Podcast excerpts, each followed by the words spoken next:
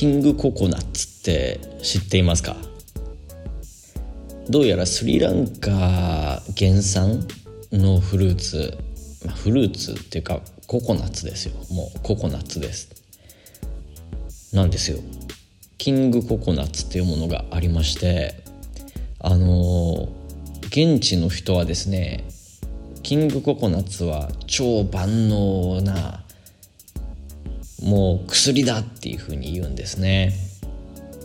ある時ですね、まあ、ちょっとなかなか休みが取れずでお腹も痛いなって思っている時にあの本来休みの月曜日にあの頼むから特別に1回授業してくださいっていうふうに頼まれてまあいいでしょうと。そのやる気を見せてくれるんだったらそれは断ることはないぞ。いうことでまあ受けたんですよそのオファーというか頼みを。学生から直接言われたことなんですけど。でね朝8時に、学校行きましてでもねうん体調は優れねえぞっていう風に感じてたわけですよ。特にお腹ですね。なんかお腹痛えなっていう風に感じていたんですよ。そしたらですねあのまああの学生と話す時ってできるだけ日本語でいっぱい会話してっていう風にやるんで、まあ、ある程度決まった会話もその中にはあるんですね、まあ、例えばね元気ですかとか体調どうですかとかそういった決まったあの会話っていうのをするんですけどその中でも私はその相手の決まった質問に対してできる限り毎回違う答えを出そうと思っていまして「元気です」っていうふうに言う時もあればあのちょっと足が疲れていますとかねそういうふうに言ったりする時もありますしでこの時は本当にお腹痛かったんであのお腹が痛いというふうに言ったわけですね。そしたらですねまあちょっとちょっとっていうかあの勉強してしっかり勉強してでじゃあ休憩しましょうかって時に一人が学校の外行って何か買いに行ったんですよね。で戻ってきたその手にはココナッツがあるんですよほほそれどうするんだろうと思ったらなんかザクザクザクっつってナイフで上のとこ刺してでストローをねそこにポコって入れて「はいガヤ先生どうぞ」って言って私に渡してくれたんですよ「えこれくれるの?」って「くれるんですか?」って言ったらですねこれはあのー、これ飲んだらもうお腹すっきりですよっつって。言うんですよ。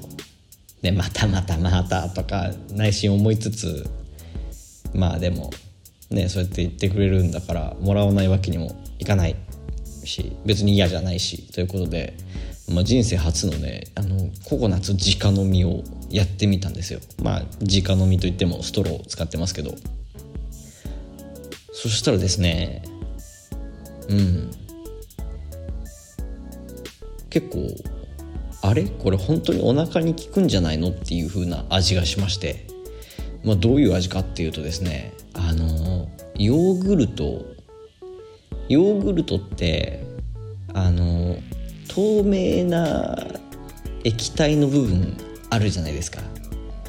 やや黄色みがかっている透明っぽい液体の部分、まあ、伝わりますよね。このヨーグルトの上の方に浮いてるやつ、まあ、あれが何なのかっていうのは私もよくわからないんですがあのそこの味がするんですよ。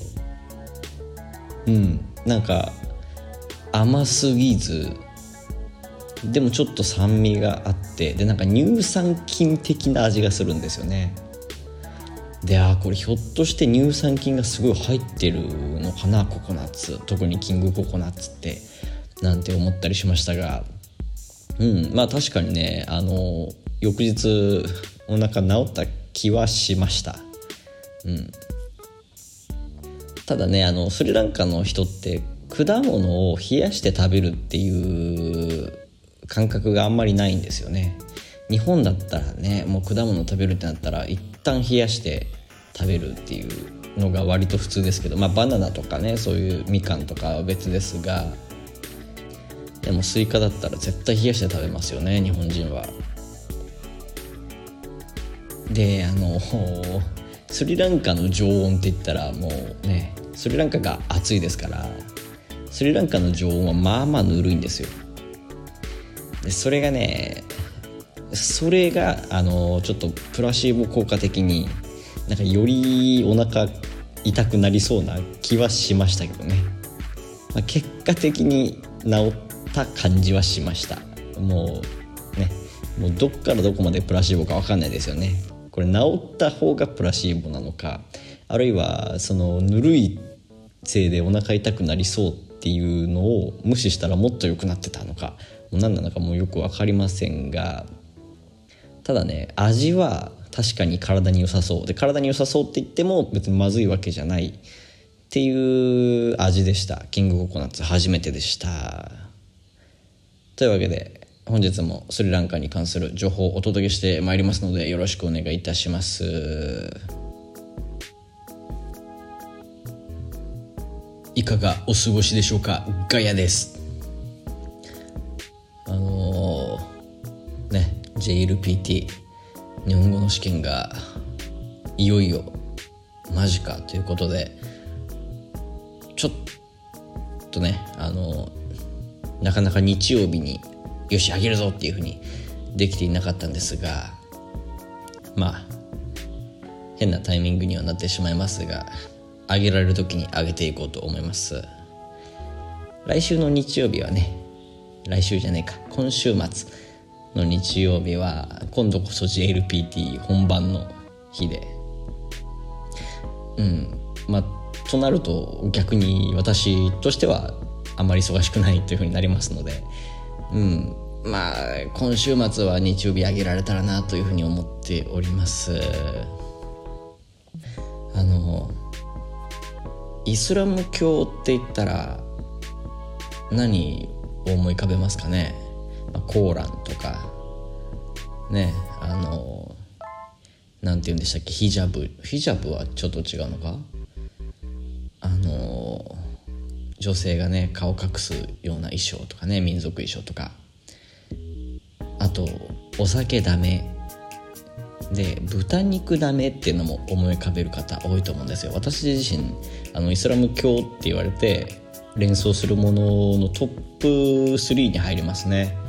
豚肉が食べられない食べてはいけないっていうのがまあ私の中では連想しがちなものなんですが実はですねスリランカの、あの仏教徒で特に女性の方は豚肉を食べない傾向にあるんですよ。まあ、これ宗教的な理由なのかなんか健康上の理由なのかそこまでははっきりあの、ね、聞いてもいまいちわからないんですよ。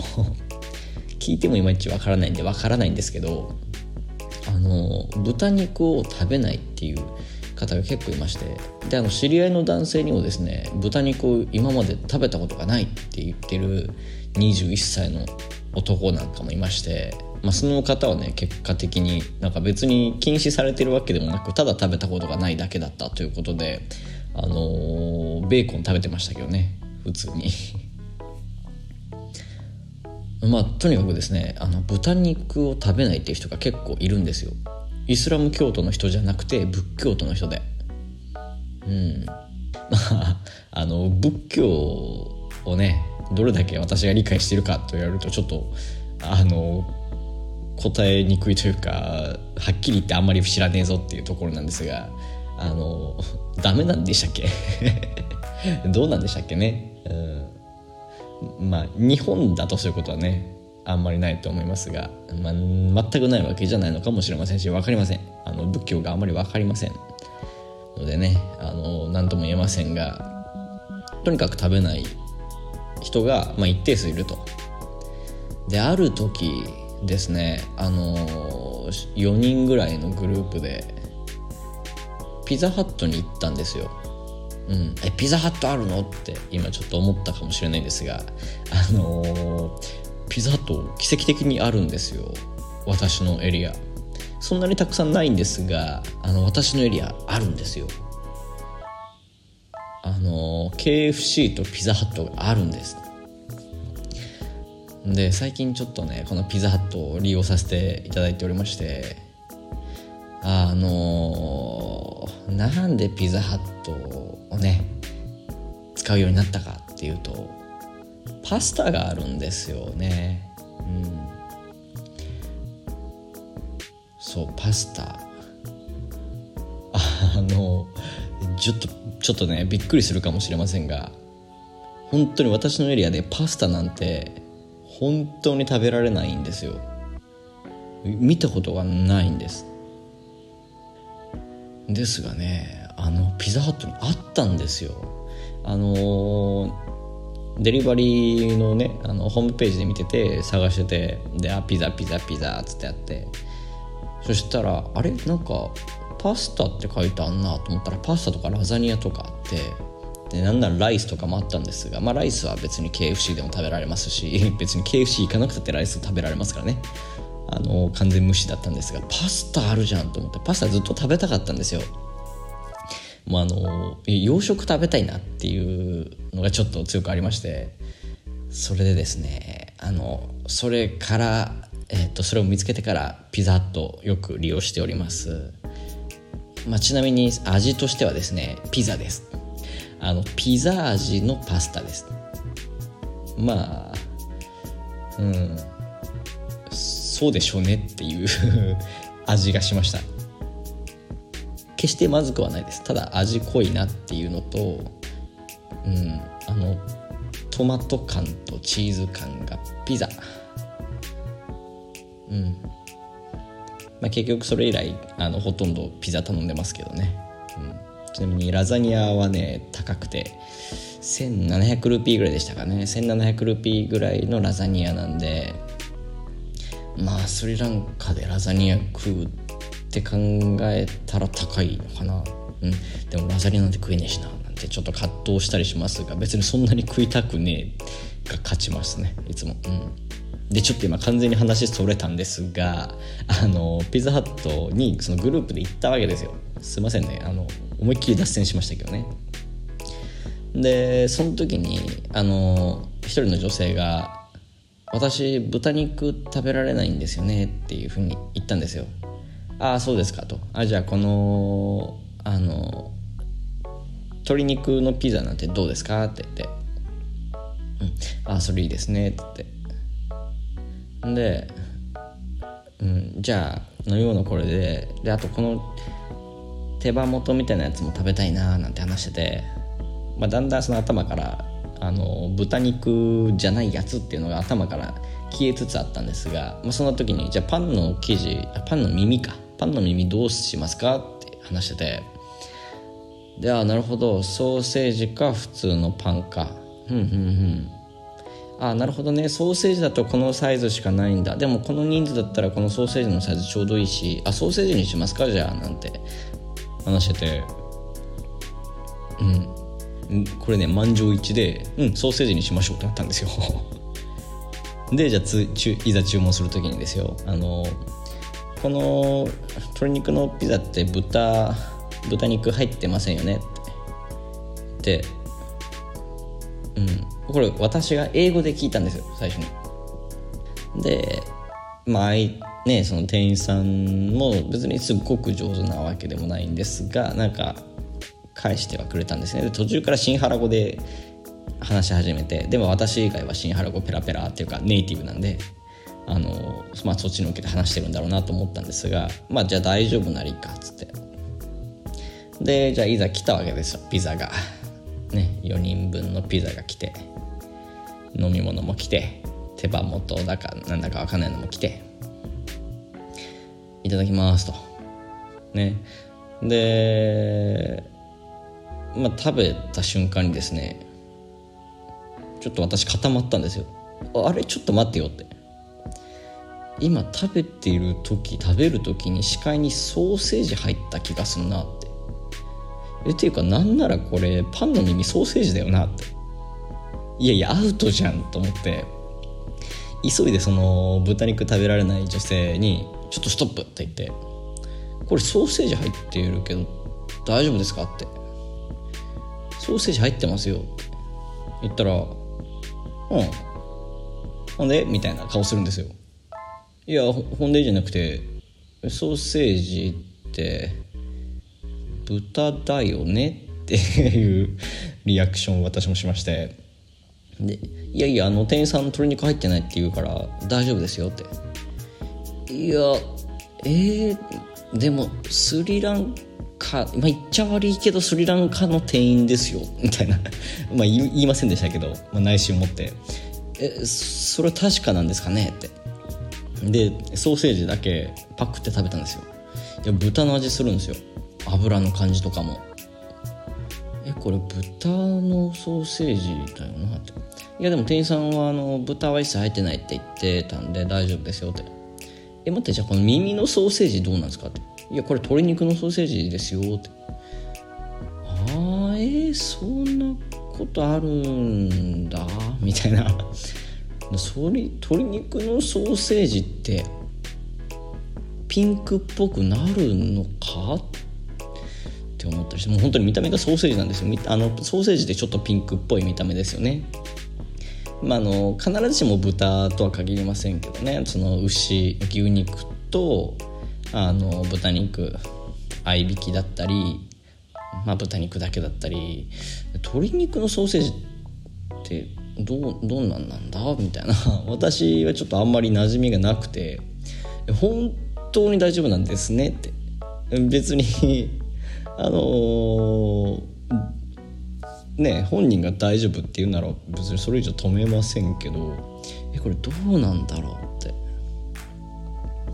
うんしばらくちょっと考え込みましたがまあでも考えれば考えるほどねいやあの豚の豚が食べられない人が多い国だったらそういう対処もするのかあのソーセージも鶏肉にしたりするのかなんて考えたりもしました。けども正直分かりません。あれはどうだったんでしょうね。誰かちょっと詳しい方教えてください。私はあのソーセージ知識は特にないので。魚肉ソーセージって美味しいよねぐらいの知識しかありませんので。うん。鶏肉のソーセージなるものがまずあるのか鶏肉100%のね。鶏肉100%のソーセージがあるのかと。そしてそれがピンク色になるのか。あんなにじわじわ油が出ちゃうものなのかっていうところをねあの誰か教えていただけたらなと思います。さあコーナー参りましょう。ガヤスリランカに関する質問答えます。なんか久しぶりな気がしなくもないですがそんなこともないようなあるような分かりませんが。本日の質問はこちら。果物は安い？はいというわけでスリランカの果物は安いのか？という質問ですがうんなんで今この質問選んだんだろうってぐらい答えにくい ですね。あのスーパーはよく行くんですが果物買わないんですよね。自分で。あの本当に私パパイヤばっか食ってるんででパパイヤもあの別にお店でお店レストランであの切られてるものを出してもらってるだけなんでその高い安いってあんまりはっきり言えないんですがでもねスーパー行った時にえ安って思った記憶だけはあるんですよ。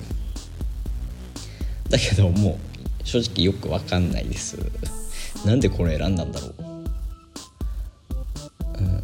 ちなみによく売ってる果物といえばまずバナナですね。であドリアンとかもね売ってるんですよ。これねあのなんかその辺の露店とかでドリアン売っててで私ドリアン食べたことあるのかないのかちょっといまいち分かってないんですけど多分食べたことあったと思うんですがうん。まあでもその時は初めて食べたっていう気持ちで食べましたけどね。あのー、前にですねあの誕生日の時か。誕生日の時に寿司がたくさん食べられる、あのー、ビュッフェに行ったんですよ。で、まあ、ビュッフェなんでデザートとかもあるんですがその中にえっとなんかの、ま、抹茶？抹茶かなんかのブリュレがあったんですよね。で気になって、まあ、食べてみたんですがその時にあれなんかニンニクの味すんなこれって思ったんですよその時。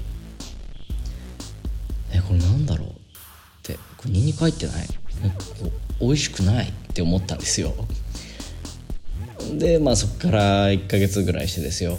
あの友人に連れられてその露店のドリアンを食べてみたんですね。したら、まあ、あれ結構結構衝撃的な 食べ物ですよね。匂いがきついってことで有名ですけど私はあんまり気にならなくてむしろ匂いは。食べた時のそのなんだろうカブトムシの幼虫食べたことありませんけどカブトムシの幼虫食ったらこんな感じなんじゃないかなみたいな。さなぎとかこんな食感なんじゃないかなみたいな結構衝撃的な食感ですよねドリアンって、うん、食べたことがある方なら。まあ、お分かりいただけるかなと思いますが私はあんまりそのドリアン慣れしてなかったというか初めてなのか初めてじゃないのかもよく分かってないぐらいなんで。でそうなんですよ。私あの日本にいる時から何食ってるか分かんないけど果物を食っちゃうんでそういうところあるんであの、まあ、今回あのドリアンだって認識して食べたのはもしかしたら初めてかもしれなかったんですがうわすっげえ気持ち悪い食感だなって思ったんですよ。で例によってねあのぬるいんですよ。むちゃくちゃぬるくてあのむにょっとした食感でう気持ち悪いと思ったら口の中にニンニクが広がったんですよ。香りがニンニクの香りが。でこの時にねパッてつながりましたね。あん時のデザートのニンニクっぽい味。あれニンニクじゃなくてこれ間違いなくドリアンだ。うんそこで合点がいきましたね。でちなみにそのドリアンもね買ってもらっちゃったんでその値段は分かりません。けどまあ高くないんだと思います。あでちなみにそのレストランで食べるパパイヤ自体はとても安くてですねあの結構な量出てくるんですよ。結構な量出てきてえっ、ー、と250ルピーとかだったかな。だから、まあ、110円120110円ぐらいか。110円ぐらいですね今の為替だと。ちょっとねあの為替いろいろね動きありますんであの今は日本円にするとちょっと高く感じるんですが、うんまあ、私がスリランカ来た当時だと90円とかですかね日本円にして。そこまでいかないか。100円ぐらいか。100円ぐらいですかね。うん。でまあ今は110円ぐらいかなっていうところですが。まあそれは安いですよね。だってバーのおつまみって考えたら。ね。うん。ビールなんてね。瓶1本飲んだら750ルピーぐらいまあ日本にしたら350円くらいですかね。に対してパパイヤその値段ですからね。ガスラブ。うん結構安いなって思いながらいつも食べてます、まあ、体にもいくらかいいと思うんでね。体にとっても悪いってことはないと思うんで。まあ何何でもね食べ過ぎはあれだと思いますけど、まあ、食べ過ぎるってことは多分ないんでパパイヤを、うん、まあそれはでも安いなって思います。以上すいません。ちゃんと答えられなくて。果物は安い、うん、答え分かりません。でもパパイヤは安いよ。ドリアンはぬるくてニンニクの味がするよでした。今週のプチ事件。いややられましたね。プチ事件起きちゃいました。やられたんですよ本当に。あのスリランカのトイレ事情ですがあのー、ね何回か話してますけどスリランカって言ったらトイレットペーパーは使わないんですね。えじゃあ手で拭いてんの？いや違うんですよ。あの必ずあのシャワーがあるんですね。それも小型のシャワーで勢いがすごい強いんだぞって。すごい強いんだぞって。ありましたがあの学校のトイレですね。私はあのいつもトイレであの、ね、大きい方する時トイレットペーパーも持ってきますけどそのシャワー、まあ、使う使わないんだったら使った方がまあ綺麗にはなるよなっていうふうにちょっと思うんでまあね日本でもウォシュレットってありますけどまあ使うんですよ。でその学校のシャワーがすごくちょうどよくて勢いが。跳ねすぎないし弱すぎないしでちょうどよかったんですよ。でそれある時ですよ。なんかね誰かがいじったのか何なのか分かんないんですけどとんでもない勢いに変わってた日があってあのお尻の穴増えちゃうんじゃないかなっていうぐらい。なんかお尻なんだろうもう口から水出ちゃうぐらいの本当にあの消防車の勢いですよ本当に。消防車のホースから出るあの人ぶつかったら骨折するようなんてありますけどねあの水の勢い。そんくらい恐ろしい彗星に変わっててあの全然ね気が付かなかったんでいつもレバーマックスでやってちょうどよかったんで普通にマックスでやったんですよ。そしたらブワーッつって。本当にもう飛び上がるかと思いましたね。でうわマジか今度急に強くなっちゃってと思って。もうと思いながらじゃあ弱く握るかと思ったら弱くやるとちょちょちょちょちょちょちょちょ全然届かないんですよお尻に。ねでじゃあほんちょっと強く握るかと思ったらなんかでも遊びとかがないんですよね。ちょちょちょドーっつって。ちょちょちょちょちょちょちょちょドー穴開いちゃうよってお尻の穴増えちゃうよ本当にね痛いとかじゃないですからねもうなんかあの本当に穴本当に穴が開きますあのねあのスリランカ来る前に何回か聞いてたんですよそういう話を。そのトイレによってその彗星が違うからあの一回試し打ちした方がいいっていうのをね YouTube であの拝見してまして。うん、でもねいつも使ってるトイレだからそういうことはしてなかったんですがまさかの突然勢いが変わるなんていうこともねまああるようなのであの皆さんはお気をつけください。あの試し打ちは毎回した方がいいですね。どんなに使い慣れても。いつも行っているホテルとかでも一旦試し打ちした方がいいかもしれません。私は絶対にシャワーなんて使わないっていう方はまあ関係ない話ですけどね。あの数ヶ月住めば多分使い始めると思います。誰でも。うん。以上今週のプチ実験でした。田舎に関するエトセトラ。さあ次回次回じゃねえ前回に引き続き田舎に関するエトセトラパフィさんいつもありがとうございます。ということでやってまいりたいと思いますが今回のテーマはですねユニクロってすごいよねっていう話です。うん。えユニクロって？あスリランカの田舎エリアにもユニクロってあるの？いやありません。なんならスリランカにユニクロ多分ないと思いますね。確かないんですよ。じゃあなんでユニクロの話すんのさっていうとですね。あのユニクロってすごいなって感じちゃったからです。うん、前回に引き続きあのスリランカに暮らしてた結果日本って実はこうだよねっていう気づきがいろいろ得られるわけですね、まあ、前回はお化け日本にはお化けがいるっていう気づきがあったわけですが今回はユニクロってすごいねっていう気づきがあったわけです。ある日ねあのまあだんだんその仕事で使っているズボンが、まあ、ちょっとくたびれてきたなっていうふうに思ったのと、まあ、あと前にかスリランカで買ったパンツがねあんまり良くなかったんであのー、なんかねボタンが取れちゃったりポケットの中ほつれ散らかしてたりするんで、まあ、そろそろ新しいの買おうかなっていうふうに思ってたんですね。で前買った時はあのビジネス用のパンツじゃなくて普通にあの何て言うんですかね。何て言うんですかああいうのは。チノパンっていうんですか？普通のを買ってたわけですよ。であのスリランカってですね実はそういうのを買う時にもともと長さがそんなに長く設定されてなくてあの裾上げとかなくてもちょうどいい長さなんですよ。だいたいこの腰回りの人はだいたいこの足の長さでしょみたいなね結構ありがたいサイズで楽だったんですよ。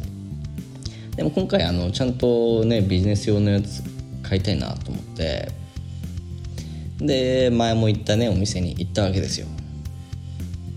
で結構ね生地も見た目としてもなんかちょうどいいツヤでで触り心地も良くてでうんこれめっちゃいいなっていうふうに思ったんですよ。で試着してで形とかも良かったんでうわこれめっちゃいいなと思ってこれ買おうって。で値段もねこれ安くて2500ルピーなかったと思うんですよね。な2000あ2000じゃねえや。日本円で言うと1100円ちょいみたいな。うん。安いんですよ本当に。でも見た目は本当にあの高そうなんですよ。であのまあすみません言っちゃいますけどユニクロでそのビジネス用のパンツ買うよりあのまあいわゆるね高見えと言いますかね。あの結構高そうに見えるんですよ。うん。まあ実際どっちがいいかっていうのは別としてですよ。でうわこれ買おうって。ねこうすごい大きいお店だから裾上げとかもやってるかなって思ったんですよ。でなんでかっつったらねこれはもう本当にめちゃくちゃ長かったんですよ。その前に買ったパンツとかと違ってかなり長く設定されてたんで。いやかなり長かったんですよ本当に。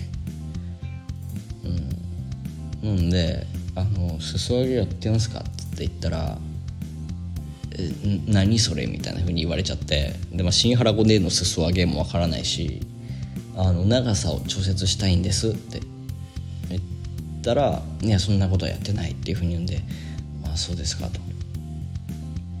うんねいつの間にお店で裾上げが当たり前になっちゃったんだと思ってねまあ日本でスーツ買うって例えば紳士服ね紳士服屋さんっていうんですか？青木とかね。行ったらもう裾上げというかねあのちゃんと採寸してやってくれたりしますけど。あのねユニクロだったらねもうその日にお願いしてその日に出来上がっちゃうなんてね30分とか1時間とかで裾上げ完了ですみたいな、それがいつの間にかちょっと自分の中で当たり前になってたんですがいやちげえなって。いやあれユニクロすげえんじゃんっていうふうに改めて感じました。うん。でも結局ですね、えー、ズボン買ってでちゃっかりですね家の近くのあのところにあの仕立て屋さんがあるんですよね。もう思いっきり大きく「テイラー」って書いてあるんですよ。でそこを持ってったらですねほんと10分ぐらいですぐ裾上げシャシャシャシャっつってやってくれて足の長さ測ってパパパっつってやってくれたんでまあここちょっと残念だったのがそのやってる間座らせてくれなかったんでずっとミシンの横で私は見学するという結構不思議な時間が流れてましたけど、うん、でも結構あのちゃんと仕事もしてくれて長さもぴったしでしたし、うん。ね、なんか新鮮でしたね。お店で買ってで仕立て屋さんに行くっていうのがちょっと私のようなユニクロ庶民にはなかなか面白い経験でしたね。うんユニクロってすごいなと改めて感じました。なんでねスリランカであのズボン買う時はお店で買ってで仕立て屋さんに持っていく。これが流れです。でそのさっき言ったねあの見た目結構いいじゃん。触り心地もいいじゃん。形もいいじゃん。って言ってたパンツ。実際ね履いてみてもねあのかっこよかったんですが一つ問題がありましてやっぱりねここはユニクロにかなわないなってところなんですが伸縮性ゼロなんですよ。びっくりしましたね。授業中しゃがめないんですよ。で台に登るのも一苦労なんですよね。なんか膝のとこブチッつっていくんじゃねえかと思って。うん。伸縮性ゼロです。だからああ試着の時にこういうとこも見とけよかったななんて。ちょっと学びがありました。さあ以上スリランカではズボン買ったらその場では裾上げしてくれませんよ。仕立て屋さんもうお店として仕立て屋さんがあるのでそこに持って行ってください。ユニクロってすごいよね。そういう話でした。なんか久々に長めに話したような気もしますが時間見てみると別にそんなにすげえ話したわけでもないということですね。はい。いよいよ学生はね試験をこれから受けるというところでちょっとねピリピリしてる部分はありますが私も一生懸命サポートしてみんなが望む結果得られるように頑張っていきたいと思います。来週の日曜日はまさにその JLPT 当日ですのでうん。まあ、残念ながらその JLPT の裏側を話しますなんてことはあのありませんからあの期待しないでくださいね。あの日本人っていうのはね JLPT を受ける資格がありませんのでね受けることがもう不可能です。あのもちろん過去問とかを受けられますけどね。私は受けることはできないんで。残念。まあじゃあ何を話すのかって話ですがまあそれはおいおい決めていきますので特に予告などはありません。というわけで本日も私の独り言にお付き合いいただきまして誠にありがとうございました。寝ましょう。おやすみなさい。ガヤでした。